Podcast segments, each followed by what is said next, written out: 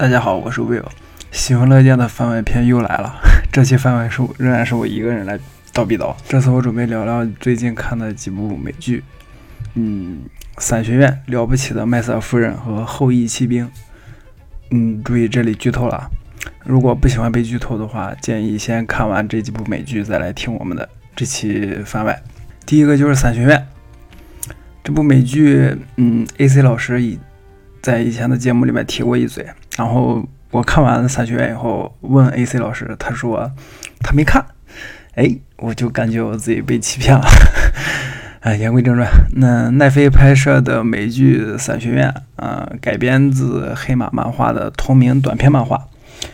嗯，漫画原作者貌似还是一个乐队的主唱，所以这部美剧中的 BGM 都特别好听。嗯，我自己最喜欢的是第一季。第五集里，Loser 和艾丽森在公园跳舞的那首《呃 Dancing in the Moonlight》。嗯嗯，伞学院很像《X 战警》里的变异人的学校。嗯，不同的是，就是伞学院里这个学院里面根本没有任何的温情，就是怪异的一个富豪就收养了七个全世界同一时间出生的孩子，然后这些孩子的共同点就是都没有父亲。有他们的妈妈都是未婚先孕，嗯，而且是怀孕了之后马上就生下来了。就是这个设定就特别有意思。就是我们都知道，基督教里面圣母玛利亚就是未婚先孕，然后在马槽里生下了耶稣。中国神话里，然后伏羲的妈妈华胥氏也是在雷泽这个地方看到一个巨人的脚印，然后她好奇上去踩了一下，回家就生下了这个人人手蛇身的伏羲。就这些设定背后的寓意呢？啊，就留给这个学者去研究，就不是咱们讨论的主要内容。嗯嗯，然后这些孩子，全世界当时我记得好像是有四五十个吧，啊，但是就是这个富豪就只收养了七个。嗯，这个富豪就很怪异啊，他行事特别乖张，也不被世俗所桎梏啊。他教育孩子也完全不是用爱。而是最功利的那个教育孩子，就说你这个不能做啊，你这个你做这件事情只是基于你是一个小孩的什么顽固啊，什么乱七八糟这些，就导导致这七个孩子虽然个个身怀绝技，但是长大后都有不同程度的这个性格缺陷，所以孩子们成年后就纷纷逃离了这个家庭，逃离了伞学院，只剩下老大卢瑟一个人留在伞学院。嗯，卢瑟的超能力就是力大无穷，嗯，但是。卢瑟长时间的独处，还有就是他们他的他父亲的这个高压的教育，让卢瑟很缺缺少自己做判断的能力。就他潜意识里面总是需要有一个父亲的角色来指指挥自己。呃，后来在一次单独行行动中，就卢瑟差点丧命了。然后他的父亲用猿猴的血清救活了卢瑟，然后却让卢瑟变变异成了一个长毛怪，就是。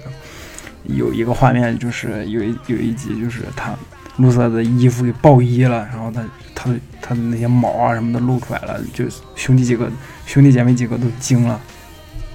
哎，这里既然说到猿猴就很有意思，就是这个剧里面有一只会说话的黑猩猩，就是我一个 DC 迷特别出戏啊，想到 DC 里面那个黑猩猩那个侦探啊，露色缺乏领导力，但是他总想着领导兄弟姐妹，就导致了很多尴尬。嗯，所以老二 Diego 总是讽刺露瑟的这个领导的能力，嗯，就说啊，你总是要当老大啊，什么这样的这样的。嗯，然后老二 Diego 的能力是控制金属，就特别像万磁王，是不是？但是他在剧里面，他一只是控制那个小刀，嗯，但是在第二季的结尾是有一个他控制子弹的那个画面啊。迪亚狗呢是有特别严重的英雄主义情节。就所以第二第二季里面，他在疯人院里面饱受折磨。Number Five 就是五号老五也特别直白的就指出这一点，嗯，很有意思。而且他们第二季里面，他穿越，他们穿越到的是肯尼迪总统遇刺之前，所以就是迪亚哥总是幻想着自己能拯救肯尼迪啊什么的，嗯，他当英雄啊什么的。但是很有意思的一点是，如果他拯救了肯尼迪，历史就会改变，历史改变，然后就蝴蝶效应就会导致，嗯，大家都懂是吧？就是。科幻片里面经常会有这种设定。老三爱丽森的能力理论上来说是最变态的，他的能力是让谣言成为现实。就是跟那个漫威的猩红女巫一样，就是如果爱丽森说一个什么 “No more humans”，说不定人类就直接灭绝了。但是艾丽森就桎梏于自己的能力当中，就让周围的人深受其害。就比如说，他他他想当演员，他就说：“我 I heard 啊什么什么什么，我我我听说了，我我能当演员，你这个主演员让我来演啊！我听说了你喜欢我，我听说了你要跟我结婚啊！以至于她结婚以后，她的女儿不听话，她也说，她也对她的女儿使用超能力。我靠，这一瞬间被她的丈夫看见了。”所以就是这一点反而让艾丽森就特别痛苦，就是她因为自己的超能力让周围的人受到伤害，所以就第二季里面她很长时间都不用自己的超能力，就是怕发生这样的情况。但但是大家都懂是不是？就墨菲定律是不是？你越怕什么就来什么。在这里还有一点，就是艾呃，露瑟跟艾丽森从小就互相的喜欢，但是因为他们的爸爸是吧那么变态，他们俩的感情没有一个好的结果。老四克劳斯呢是一个通灵者，就可以跟鬼怪交流，然后，但他小时候被他的被父亲锁在黑暗的小屋里面锻炼超能力，小孩子几岁小孩子就一片黑暗里面，就所以他一直精神特别脆弱，就长大以后他终日用酒跟药物麻痹自己。啊，我这里说这个药物，就是大家听的话肯定也懂是啥意思，对吧？老五是最牛逼的，嗯，老五就是他没有名字，就是这些孩子长大以后都给自己起了个名字，因为他们的爸爸叫他们都是 number one、number two、number three，什么都没有名字，就是孩子们长大以后都给自己起了名字，但是老五没有，老五就大家也叫他也是 number five。嗯，我自己觉得他是这，他是这部剧里面绝对的主角。就没有他，就没有伞学院的整个故事。就是 Number Five 的能力呢是穿越时空，他一开始只是穿越空间，但是他的父亲告告告诫他，就不要穿越时间，呃，不要穿越时间，因为你没法控制时间。嗯，Number Five 不听，他在一次早餐早餐之后，他就跑到那个伞学院的门外面，然后穿，开始穿越时间，然后。边穿越还边边嘴里面还念叨着，切，这么点小事情小 case 对于我来说，结果他就直接穿越到未来了，然后发现已经世界末日了，而且最惨的是自己回不到过去，就回不到以前的时间线，啊，就一个人在未来的世界末日的这个空间里面待了将近几十年，然后几十年以后他他已经是成成年人了，然后遇上了时间管理局的一个领导人，领导人让他做他们管理局的杀手。所以，Number Five 就在做杀手的过程中，就是自己找各种方法来回到自己的时间线。嗯，在这个过程中，然后穿越的时候，他有一个公式什么计算错误了，结果他当时他已经是老头子了，结果穿越回来的时候，穿越回正常的时间线的时候，就却就变回来十几岁的小孩儿的那个外貌，但是他的心里还，他的他心里已经是一个几十岁的老头子了。第一季里面，Number Five 穿越回来以后，就大家就能感觉到他好像是这几个人里面最成熟的一个人。虽然他的外貌还是一个十几岁的小孩儿。穿回来以后，然后就跟他的兄弟姐妹几个人一起阻止那个世界末日。这就是第一季的一个主大主线的剧情。然后呢，刚才我提到这个时间管理局的领导人是前两季的 BOSS。然后，嗯，老六笨就。比较惨，他他体内是有一只异世界的怪兽，看着那个形状像是章鱼，就这里必须 Q 一下克苏鲁的呼唤。嗯，而且他他第一集里面出来几个小孩排排站的时候，也能看出来笨就特别不情愿的，然后就低着头，然后身上全是血，但他特别厉害。他比较惨的是什么？比较惨的是笨十几岁的时候就在一次任务任务中就去世了。嗯，但是他的魂魄一直陪着克劳斯。就是老四，嗯，最后就是七妹万尼亚，嗯，就是从小他的父亲就一直说他没有超能力，所以万尼亚就是每次都是出任务的时候，他都是看着自己的哥哥姐姐们在在那打的特别爽，但他一个人就陪着父亲，然后问他爸爸，爸爸就说，哎，我们已经讨论过很多次了，你没有超能力啊，你只是一个凡人，嗯，就这这一点让万尼亚特别受打击，但实际上万尼亚的能力特别厉害。但是他受情绪影响太大了，就一旦失控就会很恐怖，就所以就小时候就父亲就用艾丽森就是老三艾丽森的能力把万尼亚的能力封印了起来，万尼亚一直得不到该有的关注，就成年以后，所以成年以后他还写了一本揭示伞学院家庭内部矛盾的书。啊，这这也让万尼亚跟家人们的矛盾很深，他都不怎么回家。虽然其他孩子也不回家，但是其他孩子就会看万尼亚的时候，就会觉得啊，你把我们的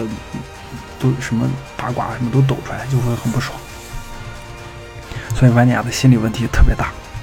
他的情绪自然也起伏不定，嗯。无法控制自己的情绪，就是导致他在第一季的最后就完全暴走。七个人的能力这么一说下来，也说一下他们的性格缺点，就就所以就也能看出来，就很多网友说他们是七个葫芦娃，也没什么毛病，是不是？嗯，再说说几个几个演员，他们的父亲的扮演者长得特别像那个本金斯利，就是钢铁侠电影里第三部里的满大人。然后卢瑟的扮演者。这个演员演过《权力的游戏》里面的那个 Sam 的哥哥，就是塔塔利家族还是图利家塔利塔利家族的那个继承人，就 Sam 的啊不不是 Sam 的哥哥，Sam 的弟弟。呃，就是第八季里面，就是一次大战之后，龙妈用让 Joker 用那个龙喷死的那个傻大个，就问他不投降吗？不投降，然后他跟他父亲一起被烧死。嗯。万尼亚的扮演者艾伦·佩吉，嗯，这个我觉得不用我多说了，就大家都都认识艾伦·佩吉，就是不认识艾伦·佩吉，你不要看电影了。嗯，其他演员我就不熟了，嗯，啊，还有就是我去搜那个伞学院的音乐的时候，发现 Number Five 的扮演者艾丹·加拉赫，他除了是个演员，还是一个歌手，他有自己的歌曲，有自己的专辑，就这个小伙子多栖艺人。长得也特别帅，就我我在我在三学院的很多歌的评论区都能看到他的粉丝跟 Klaus 的粉丝在争哪个比较哪个比较帅，哪个比较帅。那很多歌的下面都是那两个人，特别特别有意思。就改编成美剧以后，就是嗯，剧情的容量肯定要比原著的漫画多了很多。就原著漫画的剧情基本上就只到那个第一季的结尾，就第二季的剧情就基本上是三学院剧组它原创纯原创了。我自己感觉第二季拍的没有第一季好，但是很有意思的是，豆瓣的评分第一季只有六点几，就第二季就飙升到八点几。嗯，我觉得可能我的审美跟大家不一样。呃，我特别喜欢《伞学院》，是因为改编成美剧以后，就是这个编剧跟导演可以在剧中的每一个角落十分细腻的展现人物，就有一些特别好好多细节做的特别好。就是能让观众更加了解这个人物，然后你会明白在剧在剧情里为什么这个人会做出这样的选择。就虽然咱们观众觉得啊你怎么能这样呢？但是从这个人物的性格去出发，他做这个选择，他就是会做这样的选择。至于拍摄的玩那些花活啊，什么首尾呼应，什么平行叙事这些，我就不多介绍了。就是大家看的多的话，都都知道是吧？呃，我自己觉得最好的一个剧情设计就是。第一季的第六集，就是我刚开始说的，卢瑟跟艾丽森跳舞的这段，嗯，那那一集，那在这一集里面，就是剧中所有的人物，在事件发生后，都按照自己的性格做出了选择，然后这些选择把剧情推向了一个充满希望的发展，结果大家都会觉得啊，这个剧怎么不断的虐虐虐啊，这里终于要好一点点了，就尤其是那个卢瑟跟艾丽森两个人跳舞。结果就在这个时候，Number Five 从时间管理局穿越回这一天的早上，就为了拯救世界末日，穿越回了这一天的早上。然后所有发生的好事情都要从从头再来一遍。就在这个时候，所有的人仍然按照自己的性格去做选择，然后一点点、一点点、一个个、一个个细微的差别，就让所有的结果都变成了 a piece of shit。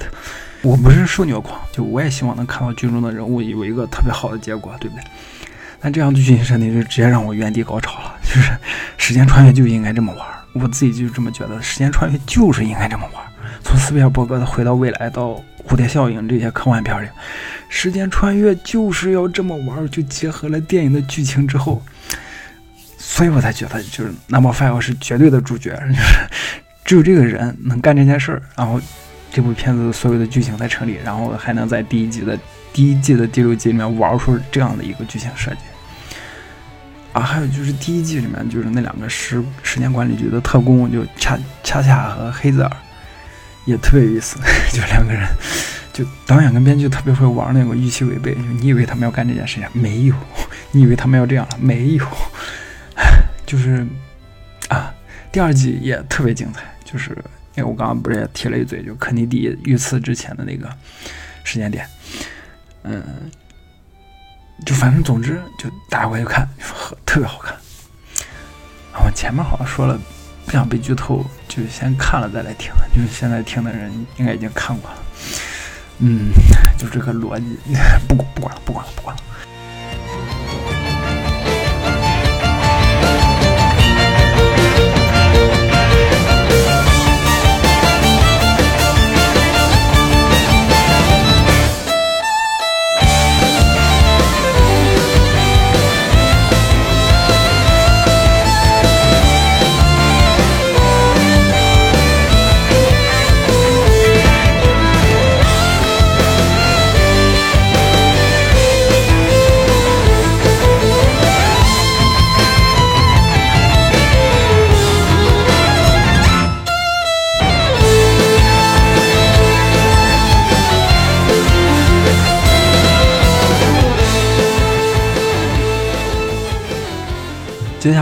了不起的麦瑟夫人这部剧的质感让我想起了，嗯，广告狂人就 Madman，同样是六美国六七十年代的那种质感，然后考究的服化道，呃，优雅的人物啊等等。嗯，我没看过广告狂人，我只是知道那种感觉，所以我就不多说了这块。然后麦瑟夫人这部剧实际上讲的是美国那个年代的单口喜剧的历史，是嗯，就是 stand up comedy。嗯，在第二集里，甚至出现了真实的历史人物，就被称为美国脱口秀第三人的兰尼·布鲁斯。兰尼·布鲁斯在二零一七年被《滚石》杂志评为 Stand Up Comedy 界的第三把手。前两把手是谁？我没查，好像是路易 C.K. 还是还有一个谁来着？然后兰尼·布鲁斯原名是莱纳德·阿尔弗雷德·施耐德。他是一位美国的喜剧演员、社会评论家、讽刺作家和编剧。他以其开放自由的喜剧风格和批判性的喜剧形式而闻名。就这些喜剧形式融合了讽刺、政治、宗教、宗教性和庸俗。他不仅为后来六十年代反文化纪元运动，就是反当时一切旧文化中的迂腐的观念运动。呃，主张基本人权、女性权利、性取向平等，美在还有在美国越战中，嗯，这些等等等等等。兰尼布鲁斯他的表演为后来六十年代的反文化纪元运动的这些喜剧表演家铺平了道路。嗯，六十年代这波运动是什么？就是反当时一切旧文化中的迂腐的观念的这个运动，然后。主张基本人权、女性权利、性取向平等，然后还有就是反美国的这个越战啊，这些反旧文化的迂腐运动，是不是就特别眼耳熟，对不对？好，点到为止。就是一九六四年，兰尼布鲁斯被判猥亵罪，然后这个罪名是怎么来的呢？是纽约政府针对他表演喜剧表演中所采取的淫秽的措辞进行了审判。然后，但是这这次审判却成为了美国言论自由的标志性事件之一。嗯，然后二零零三年，就是纽约州长的乔治帕塔基就在兰尼布鲁斯死后就赦免了他这个罪。这这个是纽约州历史上的第一次，就兰尼布鲁斯为未来直言不讳的反文化时代系就铺平了道路。纽约对他淫秽的审判也被视为美国言论自由的里程碑。啊，以上内容摘自百度百科。就是我一口气看完《麦瑟夫人》的三季之后，最喜欢的就是兰尼布鲁斯这个角色。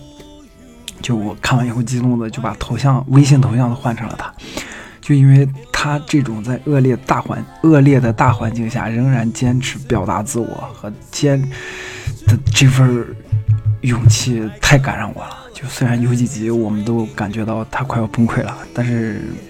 每个人都喜欢这种悲剧的理想主义者，是不是？哎，也可能也不是每个人，可能就是我喜欢。就是在第二季结尾，就是兰尼布鲁斯那个 All Along 的那个独白，就直接导致麦瑟尔夫人跟他的就是他第二次要结婚的那个医生，嗯嗯嗯，不结婚了。就是那个医生是傻赞那个演员演的，我一开始没看出来，就后来我看多看了几次之后发现，哎，这不是傻赞吗？还有就是第三季里，兰尼布鲁斯上完电视以后与麦瑟夫人的在公寓门前的那个道别，就这这些都处处散发着那种，就是兰尼布鲁斯那种，我。我要完蛋了！我不知道我哪天就坚持不下去，就彻底完蛋了啊。但是我必须要仍然要咬着牙坚持的那股劲儿。就历史上，兰尼布鲁斯真的上过几次电视的节目。就我们都知道，就美国的这种喜剧演员，就 stand up comedy，就是喜剧演员上电视节目，就基本标志着他已经熬出熬出头了，就不用在线下就这些什么酒馆、什么会场、什么会所再去那个做表演、收钱什么的，就就跟。就咱们都知道，就是国内的也是对不对？就呃一波线上一波线下是吧？啊，哪个好哪个不好，就这里就不讨论了。具体的可以听我们二第二二十六期吧，应该是就找梁彦增老师来聊的那一期啊。嗯，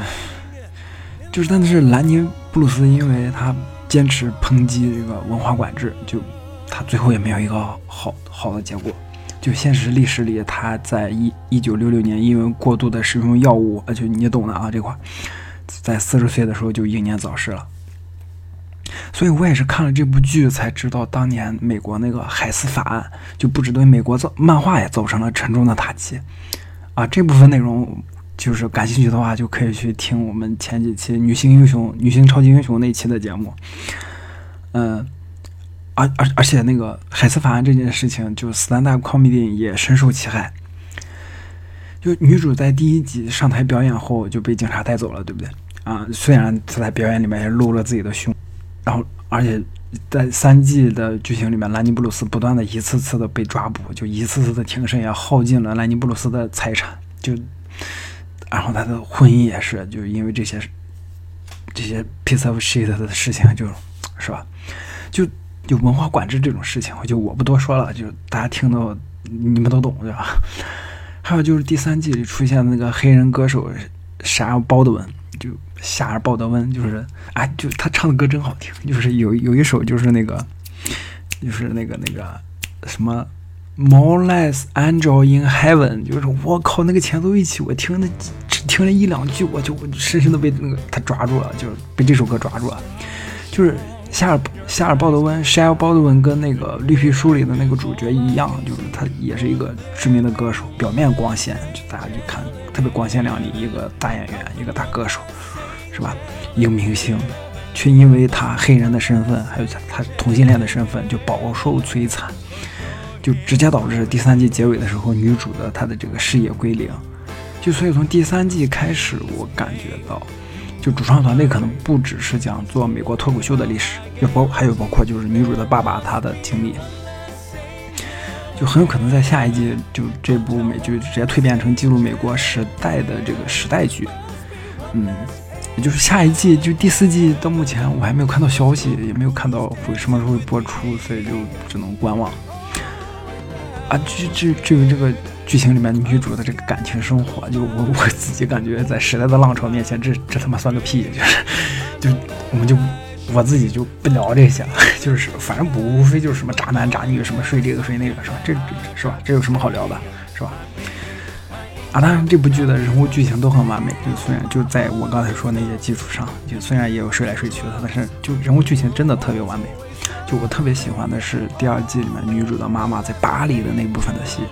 就我觉得女主的妈妈太有魅力了，我的天，就就是一个家庭主妇，就是也应该有自己的人生。她就是在那个环境里面，那个散发出来那股魅力，真的太吸引人了。就就这个主题在第三季的结尾得到了一个升华，就是面对就是女主她女儿的这一个质问，就她的妈妈说：“你爸爸夺走了我的一切，现在我要靠我自己的双手夺回来。”就我在豆瓣看到一篇影评，就说的特别好，就是像女主爸爸这么爱妻子的一个男人，就女主的妈妈仍然感觉到了自己的人生被夺去了，就更不要说其他的那些女性了。就比如说女经纪人、女主经纪人苏西的她的姐姐，他们俩开玩笑都说把她的丈夫砍死、什么烧死什么这种的。就对标前面母女两两人的另外一次对话，就女主她问妈妈为什么不要妈妈她那个家族的基金？那那那是钱啊！就当时他们家已经到了山穷水尽的地步了。然后妈妈说，她在那个家里面就仅仅是因为她是一个女人的身份就没有话语权。是自己的女儿，是女主让她觉醒，觉得自己作为女人应该自强，应该可以掌控自己的人生。可是她掌控以后，发现自己没有钱。就这两次对话，就对比一下看，就很有意思。就是尊严也是有代价的。就妈妈也是经历了这一切之后，才知道我怎么掌控人生。嗯，就是大家在现在的女权的讨论里面都说，为什么要财务自由？为什么要财务自由之后，你才能再去说我要我要夺取自己的权利，或者说我要争取自己的尊严什么这些的？就尊严是一个有代价的东西。感觉如果不是一个女权主义者，或者经历经历过这一切的一个女性，就可能真的很很难理解就这种感受。就我真的特别开心能在影视剧里面看到有这样的桥段。我们这个节目真的快要变成女权节目了。啊，就是说到女权，就最后一部美剧《后裔弃兵》，就虽然也是大女主的美剧。但是没有像了不起的麦瑟尔夫人里那样，就是锋芒毕露，就女女权的这些议题只只是锦上添花的内容，就真正的剧情还是女这个女主贝斯哈蒙如何用自己的天赋和努力，在国际象棋这个男人的领域里面人挡杀人，佛挡杀佛啊，也是美国六十年代的故事啊。啊，这部剧里面还有《权力的游戏》里面的九剑，就那个第四季里引导布兰史塔克去找三眼乌鸦，然后最后。在尸被尸鬼杀掉的那个年轻人，就他演一个美国的象棋冠军，啊，就大家都说这是一部爽剧，就包括我看到的影评，还有我周围的朋友看完以后就发朋友圈什么的，他们都说这是一部爽剧，就事实证明我们这些人是还都爱看爽剧，是个人都他妈爱看爽剧，对不对？但是你孵化到讲究的爽剧，跟国内这些瞎胡搞的爽剧就是不一样。首先你人物立得好。然后在爽的这个前提下，剧情设置的合理，这样大家看起来才心服口服，是不是啊？对，就是呃，大家都爱爽剧，就你这些做好了之后，我们肯定也会夸你，对不对？就不至于说像你啊，这演的什么呀，是吧？呃，我就这块我就不展开说了，就懂的都懂。就这一期我感觉说了好多懂的都懂，就这里就。就说到这儿，就不得不提，就是《棋魂》的最近《棋魂》的改编的真人版。就据我一个看过的朋友说，就是拍的啥，就是他朋友他的朋友圈好多人，因为因为他工作的关系，加了好多就是，嗯嗯嗯，就是业内的，就大家都在发，就都都发大家去看《棋魂》什么。结果他看了以后说这拍的啥，就国内的漫改啊，我只看过一。次那个端脑，就是一当时他们活动邀请我去，我去看了一眼，我的天哪！我就我看的时候如坐针毡，就是那个惨不忍睹，我都不知道你学生作业都不会拍成这样的啊！就哎呀，就充满了对那个动漫、对二次元的那个刻板印象。你有这个刻板印象也好，你拍好对不对？就拍好的有《闪光少女》，就就这，你就有刻板印象，就充满了那种刻板印象，然后还拍不好。哎呀，我就，所以我能想象，就《棋魂》就拍成什么样了。然后我还看到新闻说，北条司的《猫眼三姐妹》也要被国内改编成真人剧了。天哪！哎，就这块我都不知道怎么吐槽了。就当年对日漫开始管制，就是因为猫眼这这一类的作品就太，你你们懂，就是太嗯太 low 了，太色情了。就那个 OP 那个 MV，大家都看过。就，啊，这真的我不知道该怎么吐槽了，可能真的时代变了，就没想到最后落点是落在这儿。哎，呃，提到的这三部美剧啊，就那都有那种，就是美国时代剧的那种特点，就是都是那种优秀的孵化道啊，还原几十年前的那种感觉啊，等等。前几年的那个前两年那个《怪奇物语》也是，就是我自我就在想，这这波这波人他们是不是也集体怀旧了？现在都市剧拍拍的拍腻了吗？嗯，还有一点就是这三部美剧，除了《麦瑟夫人》是亚马逊的流媒体制作的，就剩下的两部，你伞学院还有那个后羿骑兵都是奈飞的网剧。就这里我想 Q 一下，就以前我们之前有第八期有一期节目，就第八期节目就专门介绍了几部奈飞的网剧啊，有感感兴趣的话可以点回去找一下听一下。啊，好了，就是这次的番外篇就到这里了，呃，感谢大家收听，大家再见。好的，本期节目就到这里，感谢大家收听。喜欢的朋友不要忘记点赞、收藏、关注“维喵平话电台”，荔枝、网易云、喜马拉雅以及 Podcast 和 Castbox 同步更新。微博、B 站搜索关注“维喵平话”即可收看精彩幕后花絮及主播日常，也可以进入爱发电网站搜索并助力“维喵平话”。我们感谢每一位粉丝的支持与期待。维喵平话说点有意思的事儿，我们下期再见，See ya。